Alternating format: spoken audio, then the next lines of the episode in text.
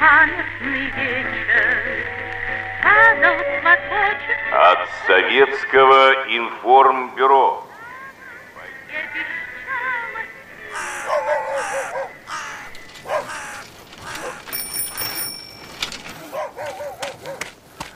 Хозяева, есть кто живой? Письмо вам.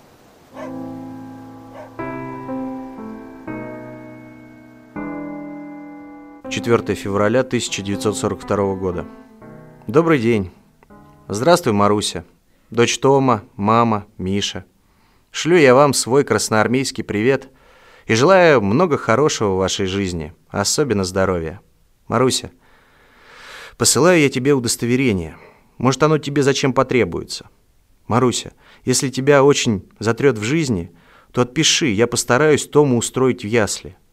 Маруся, если тебе что потребуется, то продай, что есть мое. Мне ведь ничего не надо. Продай костюм и все, что есть моего. Не жалей ничего. Только береги Тому. Если будешь мне писать, то пиши про все и про Тому.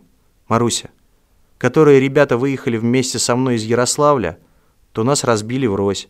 Хотя они тоже в нашей части. Но обо мне теперь не беспокойся.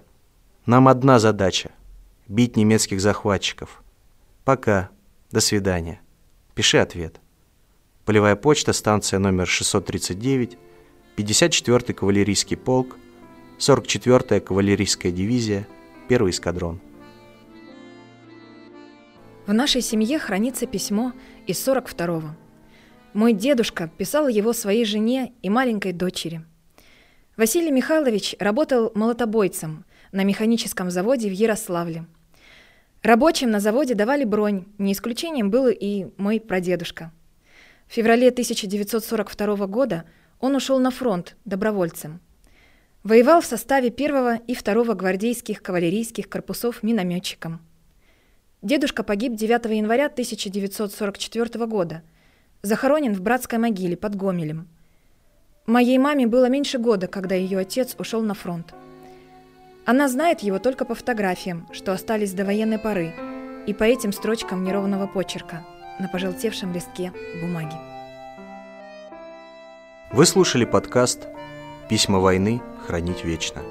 Ищите нас на сайте Бессмертного полка мойполк.ру в Яндекс Музыке, iTunes и в приложении Букмейта. До новых встреч!